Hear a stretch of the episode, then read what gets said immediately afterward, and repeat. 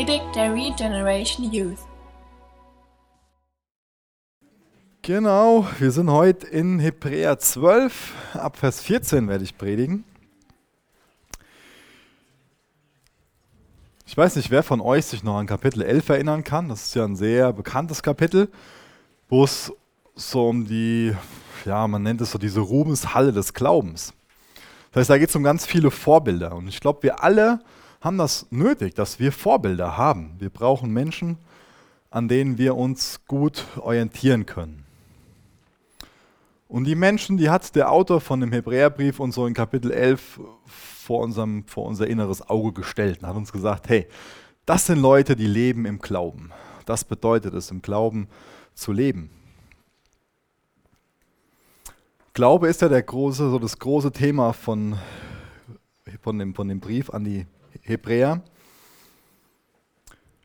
Und dann in Vers, in, in Kapitel 12, Vers 1 und 2, dann blickt er nochmal zurück auf die ganzen Leute, die dann in Kapitel 11 aufgelistet sind. Und dann bekommen wir gesagt, hey, weil wir so eine große Wolke von Zeugen, das sind die Worte, die er da gebraucht, weil die um uns herum ist, also weil wir so viele Vorbilder haben, deswegen lasst uns den Wettlauf laufen.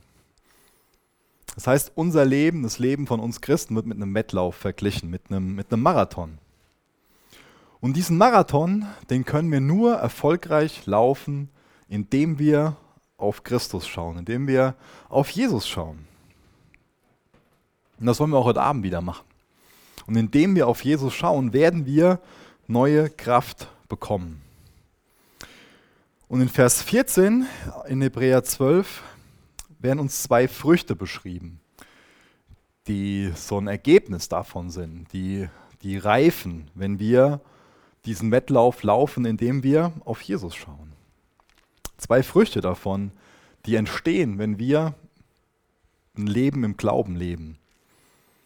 Die eine Frucht ist, dass wir mit allen Menschen in Frieden leben. Die andere Frucht ist, dass wir ein heiliges Leben nach dem Willen Gottes führen. Das sollten Ziele von uns sein. Das sollte ein Wunsch von uns sein, ein brennendes Verlangen, dass wir ein heiliges Leben nach dem Willen Gottes leben und dass wir mit allen Menschen im Frieden leben. Das sollten Wünsche von uns sein. Und es gibt zwei verschiedene Wege, wie wir versuchen können, heiliger und friedvoller zu leben. Wir können auf der einen Seite versuchen, durch eigene Anstrengung, durch eigene Bemühungen friedvoller und heiliger zu werden. Oder wir können durch Gottes Gnade friedvoller und heiliger werden. Ich weiß nicht, wer sich noch an Kapitel 7 erinnern kann. Da ging es darum, dass Melchisedek so ein, ein, ein, Abbild quasi von, von Jesus ist und dass er der König des Friedens und der König der Gerechtigkeit ist. Jesus vereint in sich Friede und Gerechtigkeit. Das heißt, er vereint das, was ich gerade beschrieben habe. Auf der einen Seite Friede mit den Menschen und ein heiliges Leben. Das geht Hand in Hand miteinander. Ein heiliges Leben, davon eine Frucht ist auf der anderen Seite auch, dass wir gute Beziehungen mit unseren Mitmenschen haben. Vielleicht ist uns das oft nicht so bewusst und wir denken so, dass das Heilige eher so was Abschreckendes ist. Aber ich glaube, es gibt niemanden, der heiliger gelebt hat als Jesus. Und Jesus war ziemlich anziehend für, für Sünder.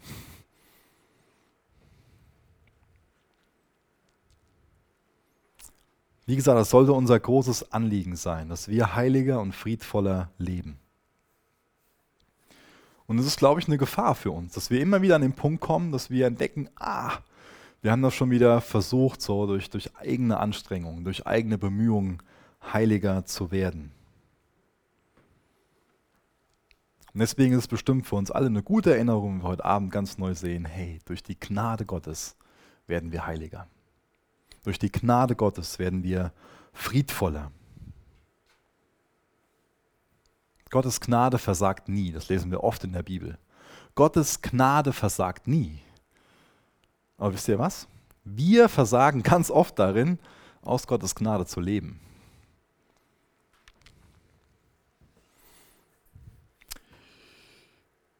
Wir werden heute in dem Text sehen, dass wir davor gewarnt werden, dass wir Gottes Gnade verpassen können. Und wir werden Gottes Gnade nicht verpassen, wenn wir in drei Richtungen schauen. So habe ich den Text mal eingeteilt. Und zwar das eine ist, dass wir zurückschauen, da bekommen wir ein Beispiel von, von dem Esau, wie es nicht geht. Ähm, dass wir dann nach oben schauen, so diese Herrlichkeit der himmlischen Stadt, was es bedeutet, kommen wir gleich zu. Und das dritte ist, dass wir nach vorne schauen, das Reich Gottes, das nicht zerstört werden kann. Das sind die drei Punkte, mit ihr auch schon ein bisschen eine Stütze habt ähm, und euch da so gedanklich darauf einstellen könnt. Ich lese mal den ersten Abschnitt vor, Vers 14 bis Vers 17 aus Hebräer 12. Versucht mit allen Menschen in Frieden zu leben und bemüht euch, ein heiliges Leben nach dem Willen Gottes zu führen. Denn wer nicht heilig ist, wird den Herrn nicht sehen. Achtet aufeinander, damit niemand die Gnade Gottes versäumt. Seht zu, dass keine bittere Wurzel unter euch Fuß fasst. Kann denn sonst, hm, ich lese nochmal, seht zu, dass keine bittere Wurzel unter euch Fuß fassen kann, denn sonst wird, sich euch, wird sie euch zur Last werden und viele durch ihr Gift verderben. Sorgt dafür, dass niemand wie Esau ein unzüchtiges oder gottloses Leben führt. Er verkaufte sein Geburtsrecht als Ältester für eine einzige Mahlzeit. Und als er dann später den Segen seines Vaters wollte, wurde er abgewiesen. Da war es zu spät zur Umkehr, obwohl er bittere Tränen vergoss. Esau ist so ein Beispiel für eine Person, die Gottes Gnade versäumt. Ihr könnt das nachlesen in 1. Mose 25, Vers 27 bis 34 oder auch im Kapitel 27 ist nochmal ein Abschnitt von Vers 30 bis 45. Da wird Esau beschrieben. Und wir haben jetzt ja hier schon gelesen, dass er so ein negatives Beispiel ist. Und vielleicht würden wir jetzt eher erwarten, dass jemand als negatives Beispiel angeführt wird, der augenscheinlich total gottlos lebt und die aller, aller schlimmsten Sünden so von unserer Klassifizierung her begangen hat. Aber wenn wir uns das Leben von dem Esau angucken, ich denke, wir würden den eher so als normalen Typen beschreiben. Das heißt, so, so ein ganz profaner Typ, könnte man sagen. Das heißt, jemand, der schon weltlich lebt, aber halt normal lebt. Aber nicht nach Gottes Willen fragt. Der Esau ist dafür bekannt, dass er ein besonders guter Jäger ist.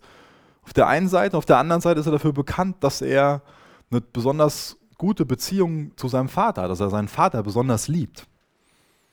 Und ich kann mir gut vorstellen, dass wir so, wenn der Esau unser Nachbar wäre, total zufrieden mit dem wären. Dass es an sich so ein sehr, sehr korrekter Typ ist. Und was ist so das Problem mit dem Esau? Der Esau hat sein Erstgeburtsrecht für ein Schälchen voll Suppe verkauft. An seinen Bruder Jakob. Ich denke, die Geschichte haben viele von euch schon mal gehört oder gelesen. Aber warum ist es so tragisch, dass er sein Erstgeburtsrecht verkauft hat? Erstgeborener zu sein, war damals eine ganz, ganz besondere Ehre. Und das war mit besonders viel Ansehen auch verbunden. Vorteile davon, Erstgeborener zu sein, war damals, dass man automatisch ein doppeltes Erbe bekommen hat. Ja. Ich bin Erstgeborener, wäre ganz nice, wenn das heute noch so wäre. Aber eine andere Aufgabe war, dass man die Verantwortung hatte, die Familie auch geistlich zu leiten, zu führen. Und Esau wird deswegen hier so als, als mahnendes Beispiel genannt, weil er ganz leichtfertig diese Segnung abgegeben hat weil er Nein dazu gesagt hat, weil er ganz leichtfertig dieses, diese Segnung, auch Gottes Gnade, weggeschoben hat, weil ihm das einfach egal war, weil er gleichgültig Gottes Segnung, Gottes Gnade gegenüber war. Deswegen wird Esau hier zu so einem mahnenden Beispiel. Und das können wir ganz gut auf unsere Beziehung zu Gott übertragen. Denn Gott hält ganz, ganz viel Segen für uns bereit. Er will, dass wir seine Kinder werden und er will, dass wir als seine Kinder leben. Und wenn wir nicht seine Kinder werden und als seine Kinder leben, verpassen wir ganz, ganz viele Segnungen, verpassen wir ganz, ganz viel Gnade, die Gott für uns hat. Gnade bedeutet, dass es ein unverdientes Geschenk ist. Niemand von uns verdient Gottes Liebe, Gottes Fürsorge. Niemand von uns verdient Gottes Sympathie. Und trotzdem liebt uns Gott. Trotzdem ist Gott für uns da. Trotzdem versorgt uns Gott. Trotzdem, obwohl wir Gottes Liebe nicht verdienen, beweist uns Gott seine Liebe am Kreuz, indem er seinen Sohn für uns hingibt, für uns opfert. Und dadurch, dass sich Jesus für uns am Kreuz geopfert hat, hat er, wie gesagt, uns seine Liebe bewiesen. Und hat er das Kreuz, hat er den, den Weg zum Vater, das will ich sagen, durch das Kreuz hat er den Weg zum Vater frei gemacht. Durch das Kreuz ist, ist der Weg der Gnade frei. Ich weiß, dass ich das oft sage, aber das ist eine Sache, die wir immer feiern sollten, dass Jesus am Kreuz ausgerufen hat, es ist vollbracht. Das Erlösungswerk ist vollbracht für dich, für mich. Das ist die gute Botschaft, das ist die gute Nachricht. Und das können wir verpassen. Das ist ein Element, was wir total verpassen können. Dass uns Gott anbietet, dass wir wiedergeboren werden können. Esau hat, sein, hat auf sein Erstgeburtsrecht verzichtet quasi und wir können auf unser Wiedergeburtsrecht verzichten. Aber Gott hält noch mehr für uns bereit an, an Gnade und an Segen, als wiedergeboren zu werden. Obwohl er schon ein riesengroßer Segen, obwohl er schon eine riesengroße Gnade ist. Aber Gott hat eine Berufung für jeden Einzelnen von uns, die wir einfach so da liegen lassen können. Das ist, glaube ich, schon mal so eine Tendenz in uns, dass wir so denken, so, ich bin ja gerettet und jetzt lebe ich so einfach weiter und gucke nur nach den irdischen Sachen und blend Gott aus und, und, und habe überhaupt kein Interesse daran, wozu Gott mich eigentlich berufen hat. Habe überhaupt kein brennendes Verlangen, das, was er mir anvertraut hat, einzusetzen, um sein Reich zu bauen. Mir ist wichtig, dass wir heute Abend noch so ein bisschen erschüttert werden, dass wir ganz neu einfach verstehen, wie, wie, wie schlimm das ist, wenn wir Gottes Gnade verpassen. Ich wünsche mir, dass wir so ein Gespür dafür bekommen, wie kostbar Gottes Gnade ist. Und dass wir einfach mit, mit offenen Armen da stehen und sagen, Gott, wir wollen alles in Empfang nehmen, was du für uns hast.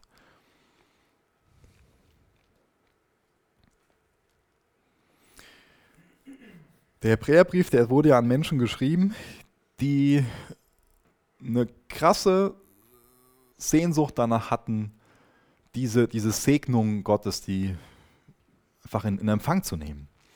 Aber die konnten die Segnung Gottes nicht in Empfang nehmen. Warum konnten die das nicht? Weil die wieder zurückgefallen sind in den alten Bund, weil die wieder versucht haben, durch gute Werke und durch die Einhaltung von krassen Regeln Gottes Gnade, Gottes Segnung zu verdienen. Und das ist ganz wichtig, dass wir das verstehen, dass Segnung, dass wir die nicht durch, durch Werke bekommen, sondern dass wir Segnungen durch Vitamin B bekommen, könnten wir sagen. Ja? Das haben wir ja heute noch so, dass wir uns so oft darüber aufregen, so von wegen, ja, der wird da auch nicht den Job haben, wenn, wenn der Vater von dem nicht, das und das und das. Das ist auch so eine Sache, wo wir uns darüber aufregen, dass, dass Leute durch Vitamin B, durch Vitaminbeziehung irgendwie was, was bekommen. Aber wir, kommen, wir, wir bekommen Gnade nur durch die Beziehung zu Jesus, nur indem wir dazu Ja sagen. Nur indem wir sagen, ja, Gott, ich will dieses Wiedergeburtsrecht annehmen. Ich will eins von deinen Kindern sein. Und dann kann seine Gnade fließen. Wir haben das eben in dem Text gelesen, dass es für den Esau auch so einen Punkt gab, an dem es einfach zu spät war. Und dass dann auch seine, seine Tränen einfach nicht dazu beigetragen haben, um das, das rückgängig zu machen. Esau hat über dem Jetzt, hat über dem, über dem Augenblick, über die Gegenwart, über eine Schale Suppe, die er gerade im Moment essen wollte, das Zukünftige vergessen. Und das ist auch so eine Gefahr für uns. Ich glaube, den Fehler begehen wir ganz, ganz oft. Dass wir gerade das im Blick haben, was wir so gerne haben wollen. Und es ist greifbar, ja. Und dann wollen wir das unbedingt haben und vergessen die Konsequenzen davon, wenn wir uns das jetzt nehmen. Vergessen das Zukünftige. vergessen die Zukunft. Darüber, über dem, was wir gerade haben wollen. Ich glaube, das ist eine Gefahr für uns. Dass wir irgendwelche Dinge gerade haben wollen und dadurch einfach ganz, ganz viel Segen Gottes verpassen. Das sollte uns gerade so als, als junge Menschen so eine Warnung sein, dass wir bereit sind zu warten.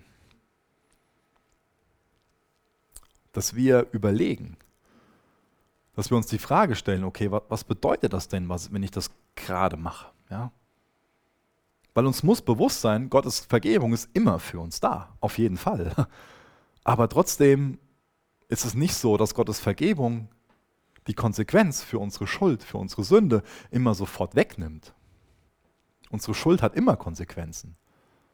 Da ändert nicht zwangsläufig Gottes Vergebung was dran. Im Text werden noch ein paar Punkte genannt, durch die wir Gottes Gnade und Gottes Segnung verpassen können. Der eine Punkt ist, indem wir nicht mit anderen in Frieden leben. Ich habe das eben schon mal ein bisschen erwähnt, dass heilig zu leben auch bedeutet, in Frieden mit anderen zu leben. Das ist ein Automatismus, könnte man sagen, dass man durch eine gute Beziehung zu Gott auch gute Beziehungen zu anderen hat, zu seinen Mitmenschen. Und wenn unsere Beziehungen immer total chaotisch sind, dann sollten wir uns mal die Frage stellen, ob es nicht mal eine Zeit wäre, unsere Beziehungen zu ordnen.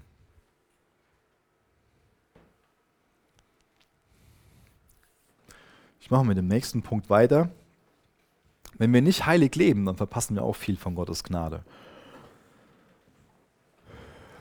Heilig sein bedeutet anders zu sein. Und ich glaube, dass wir oft das Bedürfnis haben, dass wir so sein wollen wie die anderen. Als ich das vorbereitet habe, musste ich daran denken, den Augenblick, wo ich nach der vierten Klasse dann aufs Gymnasium gekommen bin und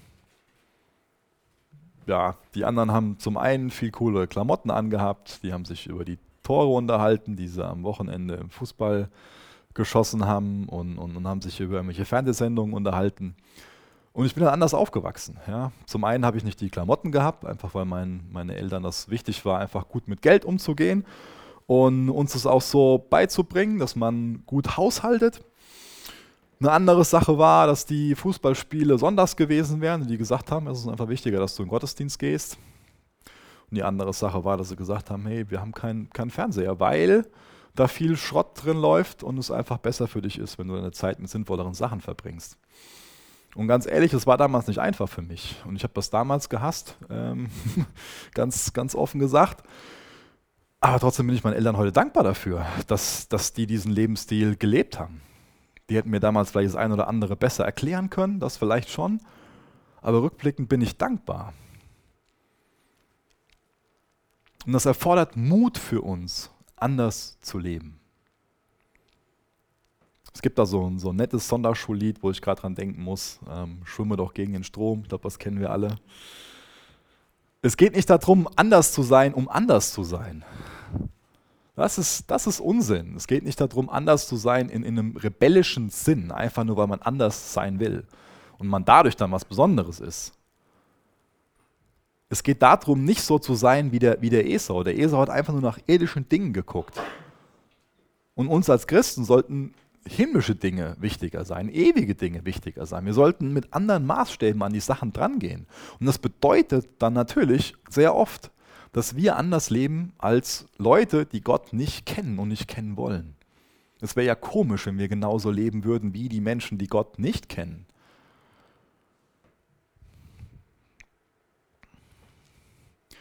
Ich glaube, wir opfern viel Segen, weil wir einfach nicht bereit sind, anders zu sein. Vielleicht weil wir dazugehören wollen. Ist es wirklich so weise, einfach nur weil man dazugehören will, Gottes Segen zu verpassen? Der Segen, der, der darin liegt, heilig zu leben?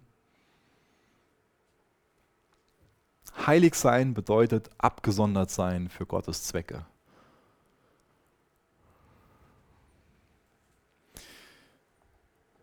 Ich gehe mal zum nächsten Punkt. Wir verpassen viel von Gottes Gnade, wenn wir eine bittere Wurzel in uns wachsen lassen.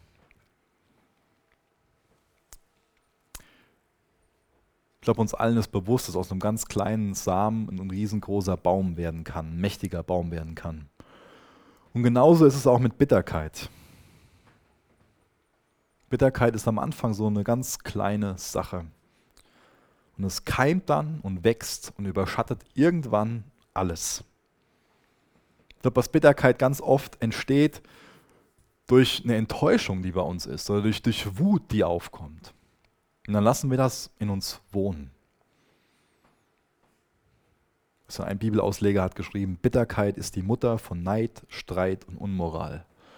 Und ich glaube, das stimmt. Denk mal drüber nach, ob da in dir irgendwie Bitterkeit drin ist. Und Bitterkeit kommt oft durch Verletzungen.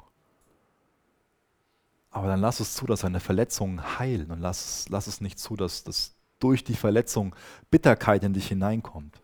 Weil Bitterkeit Gift in dir ist. Es vergiftet dich, es vergiftet deine Gedanken.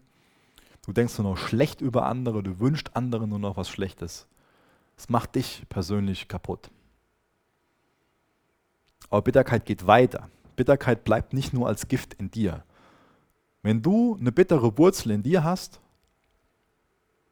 wenn du aufmerksam den Text gelesen hast, das hat einen Einfluss auch auf andere. Und das ist das Krasse an Bitterkeit. Dass es andere beeinflusst. Und nicht im Guten logischerweise, sondern wir stecken andere in unserer Gemeinschaft mit diesem Gift an.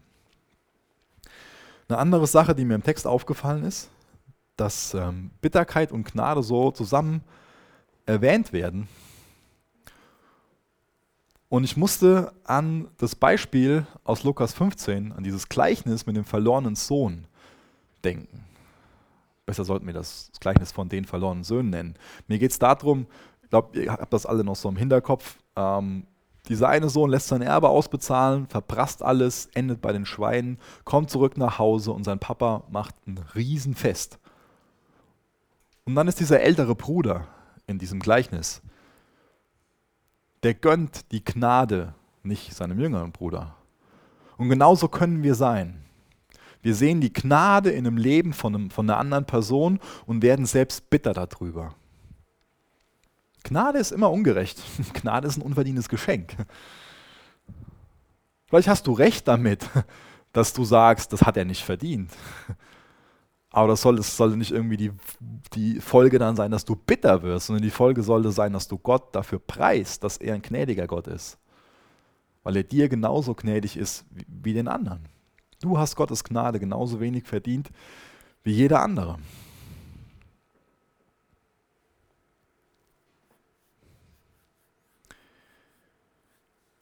Wie gehen wir damit um, wenn wir bei anderen sehen, dass sie Gottes Gnade verpassen? Sind wir tief davon betroffen, wenn andere Gottes Gnade verpassen? Wisst ihr was? Ich, ich kenne viel zu viele Jugendliche und ich glaube, ihr kennt auch viel zu viele Jugendliche, die mal hier gewesen sind oder auch in anderen Gemeinden gewesen sind und die mal nach Gottes Willen gefragt, nach Gottes Willen gelebt haben und die heute ohne Gott leben wollen. Macht uns das betroffen? Beten wir für so Leute? Haben wir da eine, eine Liste, wo die Leute draufstehen und wir gehen immer wieder zum Gnadendrohen und bitten Gott um Gnade, um, um neues Leben für die Person? Wir alle vergessen schon mal, dass unser Leben nicht ein Spielplatz ist, sondern ein Schlachtfeld. Wir wünschen uns das alle, so Spielplatzleben, auf dem Karussell sitzen und schaukeln und keine Ahnung was. Und es gibt auch Zeiten, wo unser Leben so ist. Aber das ist dann vielleicht nur so, so ein bisschen Urlaub, ja. Aber Urlaub ist nicht der Alltag. Unser Alltag ist, dass unser Leben ein Schlachtfeld ist. Und wenn du gerade in Gottes Gnade lebst, dann führ dir vor Augen, dass es Gnade ist und dass es anders sein kann mal irgendwann. Und vielleicht ist das für dich eine Motivation, für Leute zu beten, die momentan in Anführungsstrichen aus der Gnade gefallen sind. Wisst ihr, der Teufel will uns alle am Boden sehen. Und deswegen sollten wir gerade für Leute beten, die der Teufel auf den Boden drückt. Das werden wir auch später nochmal machen. Aber jetzt zum nächsten Abschnitt. Vers 18 bis Vers 24. Schau nach oben. Schau dir die Herrlichkeit der himmlischen Stadt an. 18 bis 24. Ihr seid nicht zu einem sichtbaren, greifbaren Berg gekommen, zu einem Ort voller Feuerflammen, Finsternis und Sturm, wie die Israeliten am Berg Sinai, als Gott ihnen seine Gesetze gab. Denn sie hörten den Schall einer Posaune und eine so furchtbare Stimme, dass sie darum baten, sie mögen nicht weitersprechen. Sie wichen zurück, als sie hörten, wenn auch nur ein Tier den Berg berührt, soll es zu Tode gesteinigt werden. Selbst Mose war bei diesem Anblick so erschüttert, dass er sagte, ich zittere vor Angst. Nein, ihr seid zum Berg Zion gekommen, zur Stadt des lebendigen Gottes, dem himmlischen Jerusalem, wo Tausende von Engeln sich zu einem Fest versammelt haben. Ihr seid zur Gemeinde der erstgeborenen Kinder Gottes gekommen, deren Namen im Himmel aufgeschrieben sind. Ihr seid zu Gott selbst gekommen, dem Richter aller Menschen. Und ihr seid zu den Geretteten im Himmel gekommen, die nun im Geist bei Gott angekommen und vollkommen gemacht sind. Ihr seid zu Jesus gekommen, dem Vermittler des neuen Bundes zwischen Gott und Menschen. Und seid durch sein Blut von Schuld gereinigt worden. Und sein Blut verkündet etwas viel Besseres als das Blut Abels. Hier werden also zwei Berge miteinander verglichen, Zion und Sinai. Und diese beiden Berge stehen für zwei Bündnisse, die Gott mit uns Menschen geschlossen hat. Einmal für den alten Bund Sinai und für den neuen Bund Zion. Sinai, da werden verschiedene Sachen genannt in Bezug auf diesen Berg. Dieser unberührbare Berg. Dann lesen wir von brennendem Feuer, von Finsternis, von Sturm. Dann kommt dieser Schall von der Posaune, eine furchtbare Stimme und es wird erwähnt, dass selbst Tiere, die sich dann nähern würden, zu Tode gesteinigt werden. Das hört sich für mich sehr distanziert an, sehr unfreundlich auf jeden Fall. Die Leute, die haben sich gefürchtet. Wir könnten jetzt davon ausgehen, wir haben ja oft so dieses Bedürfnis, wir wollen unbedingt Gottes Stimme hören. Die haben Gottes Stimme gehört, aber die wollten sie nicht mehr hören. Ja? Die haben Angst bekommen. Die wollten Gottes Stimme nicht mehr hören.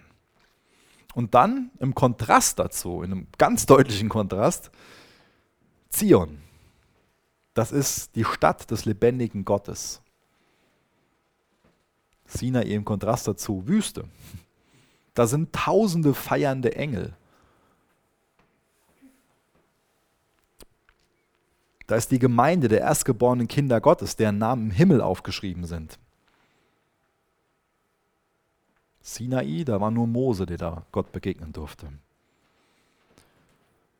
Dann ist dort Gott, der Richter aller Menschen. Damit über die Gläubigen, über uns gesagt, dass wir dort im Geist vollkommen gemacht werden. In Zion, da ist Jesus als Mittler eines neuen Bundes. Und er hat uns durch Blut von Schuld gereinigt. Das ist ein ganz deutlicher Kontrast. Auf der einen Seite Sinai, Furcht und Schrecken. Und auf der anderen Seite Zion, Liebe und Vergebung. Sinai, die Wüste, Zion, die Stadt des lebendigen Gottes. Ich weiß nicht, wie es euch geht, aber für mich ist es hier nicht schwer, mich zu entscheiden, zu welchen Bedingungen und an welchem Ort ich anbeten will, oder? Und ich glaube, trotzdem haben wir es oft in unserem praktischen Christenleben, kriegen wir es einfach nicht auf die Reihe, uns für Zion zu entscheiden und entscheiden uns wieder für den Weg Sinai. Uns werden hier also quasi zwei Wege vorgestellt, wie man in Kontakt mit Gott kommen kann. Und es sind auch zwei Wege, wie Menschen versuchen, heiliger und friedvoller zu werden.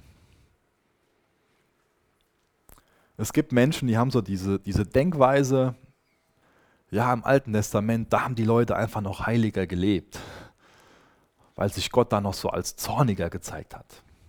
Wenn man genau hinguckt, das Alte Testament ist voller Gnade, voll von Gnade. Muss nur hingucken und, und lesen, und dann sieht man das. Und es ist Unsinn, dass die Menschen heiliger gelebt haben, weil sich Gott als zorniger präsentiert hat. Wie lange hat das Volk Israel nach dem Sinai heiliger gelebt? Noch nicht mal 30 Tage. Dann haben wir dieses goldene Kalb gegossen und, und da einen anderen Götzen angebetet, den sie danach trinken mussten. Die sind durch diese dramatische Erfahrung nicht heiliger geworden.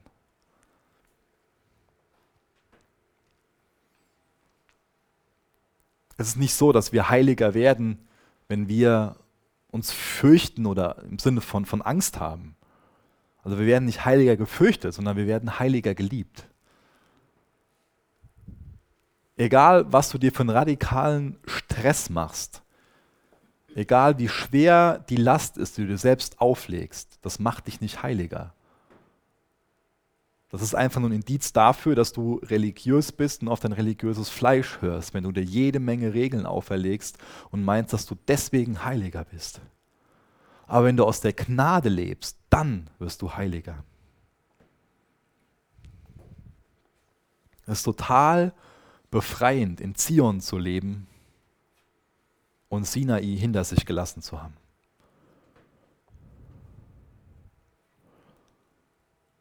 Der Sinai, das ist so ein, so ein Ort, wo er ausgegrenzt wird. Und Zion, das ist diese Botschaft, wo, wo Jesus steht mit offenen Armen und uns einlädt. Und uns sagt, kommt her zu mir, all ihr mühseligen, die ihr, die ihr beladen seid. Wir können es natürlich versuchen, uns Gottes Nähe am Sinai zu erarbeiten, indem wir Gebote einhalten. Aber es macht viel mehr Sinn, im Glauben in Zion, an, in Zion anzubeten und ganz neu von Gott zu hören, du gehörst dazu, du bist mein Volk. Das ist die Botschaft in Zion. Du gehörst dazu, du bist mein geliebtes Kind, du bist mein Volk. Und das müssen wir jeden Tag hören, dass wir dazugehören. Es ist viel wichtiger, dass du von Gott hörst, dass du dazugehörst, als von deinen Klassenkameraden. Auch wenn das weh tut in der Klasse. Aber was ist Mehrwert? Ist es Mehrwert, in Gottes Augen dazu zu gehören? Oder irgendwo in der Welt? Drei Fragen. Die erste Frage, bekommen Leute durch uns Gnade?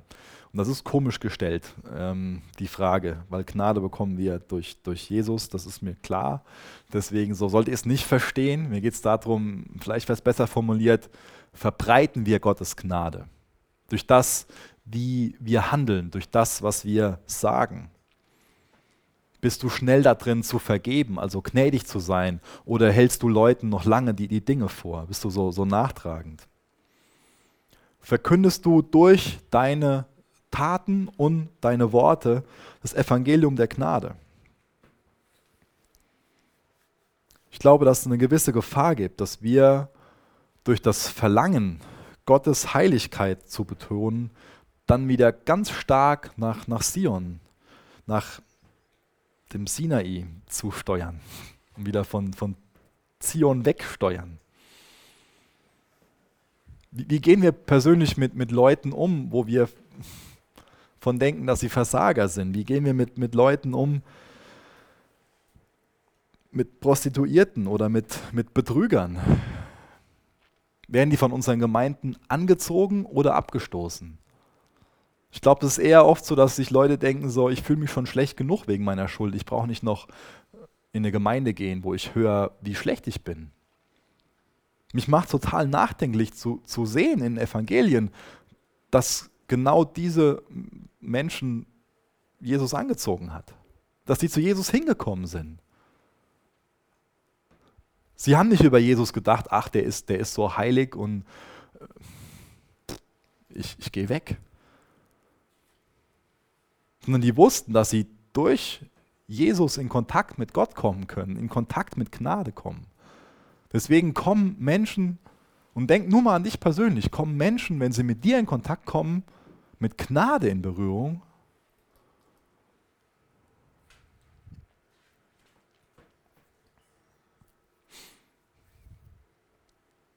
Wenn wir uns umschauen, Zeitung lesen, irgendwas in Medien mitkriegen, wenn wir durch die Stadt gehen, dann wird uns klar, dass es viel Unmoral um uns herum gibt. Dann wird uns auch klar, dass so manche gute Tugend verloren geht. Und dann ist es auch gut, wenn in uns dieser Wunsch hochkommt, dass wir dafür aufstehen wollen, dass ähm, wir laut schreien wollen, dass die Werte nicht verfallen dürfen. Ja? Aber welcher Ruf von uns ist lauter? Beklagen wir uns lauter darüber, dass alles so schlimm ist und so unmoralisch ist? Oder rufen wir lauter, dass wir einen gnädigen Gott kennen? Mit unseren Worten, aber vor allen Dingen auch mit unseren Taten.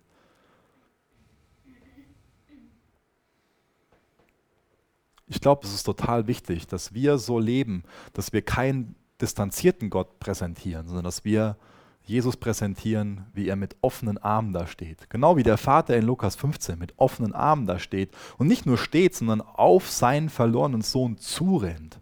Das ist Gnade. Und wir leben in der Gnadenzeit. Und deswegen braucht sich keiner von uns dafür schämen, wenn wir Gnade betonen.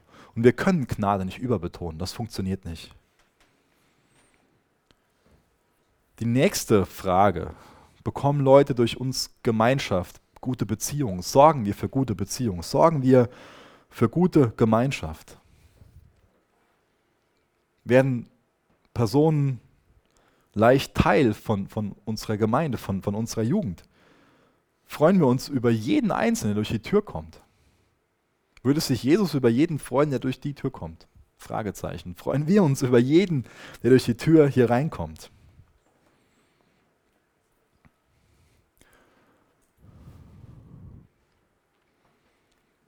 sind wir wie Sinai, wo diese Blitze und Donner und, und Distanz da ist? Oder sind wir wie Zion? Komm, komm hier rein. Hier gehörst du dazu. Fördern wir gesunde Beziehungen mit Gott und mit Menschen? Führen wir Menschen in Gottes Nähe? Ist das hier der Berg Zion oder ist das Sinai? Wisst ihr, wisst ihr, wie ich das meine? Bauen wir irgendwelche Barrieren auf rund um, um unsere Gemeinde, um unsere Jugendgruppe? Im Sinne von, dass das irgendwelche kulturellen Barrieren sind oder politische oder soziale oder traditionelle. Bauen wir irgendwelche Barrieren auf, die da nicht sein sollten? Das sind wichtige Fragen für uns. Ich wünsche mir, dass wir ganz laut ausrufen, Gottes Gnade ist für dich da. Komm, gehör dazu. Und der nächste Punkt ist Freude. Gott ist uns gnädig. Verursacht das Freude in uns? Verursacht das Freude in, in anderen?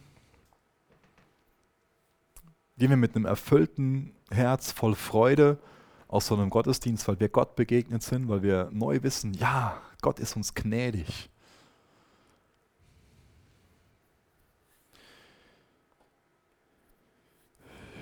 zum letzten Abschnitt, Vers 25 bis Vers 29. Schau nach vorne auf das Reich, das nicht zerstört werden kann. Vers 25 bis Vers 29 aus Hebräer 12. Weist Gott nicht zurück, der zu euch redet. Die Israeliten entkamen der Strafe nicht, als sie sich weigerten, auf Mose zu hören, der ihnen Gottes Wort weitersagte. Wie viel schlimmer wird es uns ergehen, wenn wir den ablehnen, der vom Himmel zu uns spricht. Als Gott vom Berg Sinai sprach, erschütterte seine Stimme die Erde, aber nun hat er uns eine andere Zusage gegeben. Noch einmal werde ich nicht nur die Erde, sondern auch den Himmel erschüttern. Das deutet auf eine Verwandlung der ganzen Schöpfung, die erschüttert wird, damit nur das Ewige bleibt. Da wir also ein Reich empfangen, das nicht zerstört werden kann, wollen wir dankbar sein und Gott Freude machen, indem wir ihn in Ehrfurcht vor seiner Heiligkeit anbeten. Denn unser Gott ist ein verzehrendes Feuer. Gott spricht heute noch zu uns. Natürlich primär durch sein Wort, aber auch zum Teil durch sein Wirken in der Welt, was dann auch wieder gestützt wird durch sein Wort. Die Menschen in Sinai, die wurden erschüttert, wie wir das in dem Text gelesen haben. Gott hat sie verantwortlich gemacht für, für ihr Leben. Und was haben die damals gehabt? Hat der Heilige Geist in ihnen gewohnt? Haben sie die ganze Bibel gehabt? Konnten sie zurückblicken darauf, dass Jesus am Kreuz gestorben ist und am dritten Tag wieder auferstanden ist? Wie, wie, wie sieht unsere Verantwortung im Vergleich zu denen damals aus?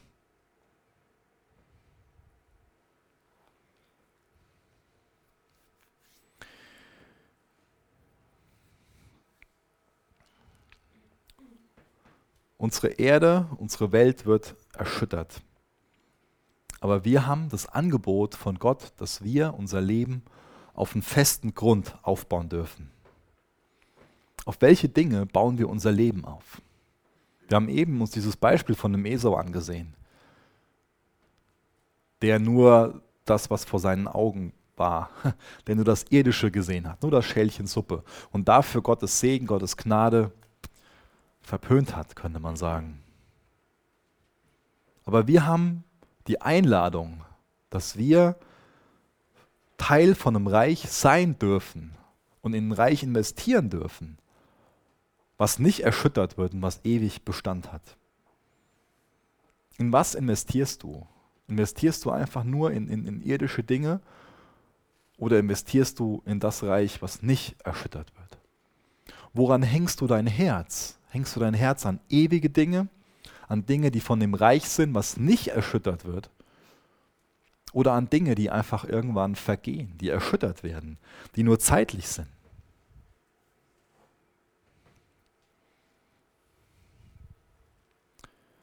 Was sollten wir tun, während wir in so einer zerfallenden Welt leben?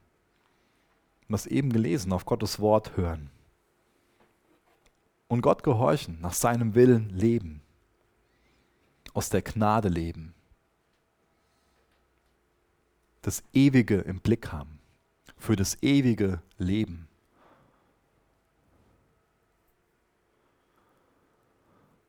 Wir haben da eben von, von dem Zorn Gottes gelesen. Wer Gott fürchtet, muss dennoch Angst haben vor dem, was, was mit dieser Welt passiert, aufgrund von dem, was wir in Nachrichten lesen?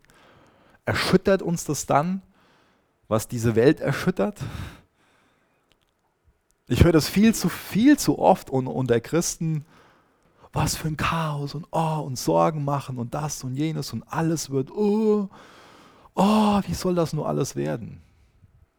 Ja, wie soll das nur alles werden? Wie soll Zion werden? Das, so so soll es werden, so wird es werden.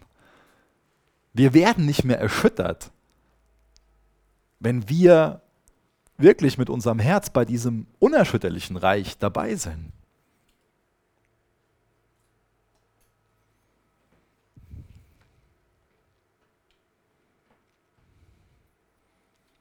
Ich will uns ganz neu einladen, dass wir genau diese, diese drei Perspektiven haben. Dass wir zum einen zurückschauen unsere Beispiele im Hinterkopf haben, wie, wie der Esau, der das Irdische dem Himmlischen vorgezogen hat, als mahnendes Beispiel, dass wir aber auch zurückschauen auf die Glaubenshelden aus Kapitel 11,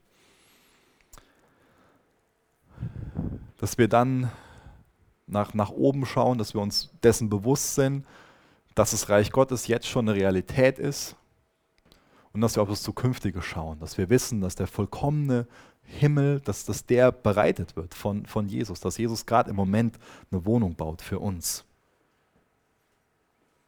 Und ich hoffe, dass uns das Mut macht, dass wir dadurch auch für das leben, was wir nicht verlieren können, was nicht erschüttert werden kann. Als junger Christ habe ich mal eine Biografie gelesen von einem Jim Elliot, und da habe ich noch gerade ein paar Zitate, die mich damals sehr berührt haben und, und heute immer noch berühren. Der hat gesagt, Herr, zünde an den toten Reisekaufen meines Lebens. Gib, dass ich aufflamme und für dich verbrenne. Verzehre mein Leben, Gott, denn es ist deins. Ich trachte nicht nach einem langen Leben, sondern nach einem erfüllten gleich dir. Vater, nimm mein Leben. Ich will es nicht behalten, denn es ist nicht meins. Nimm es her, nimm es ganz. Gieß mein Leben aus als eine Opfergabe für die Welt. Außerdem hat er gesagt, der ist kein Narr, der hingibt, was er nicht behalten kann, damit er gewinnt, was er nicht verlieren kann. Der ist kein Narr, der hingibt, was er nicht behalten kann, damit er gewinnt, was er nicht verlieren kann. Woran hängst du dein Herz? Hängst du dein Herz nur an Sachen, die du sowieso verlieren wirst? Oder gibst du das hin, was du eh nicht behalten kannst? Und gewinnst das Ewige.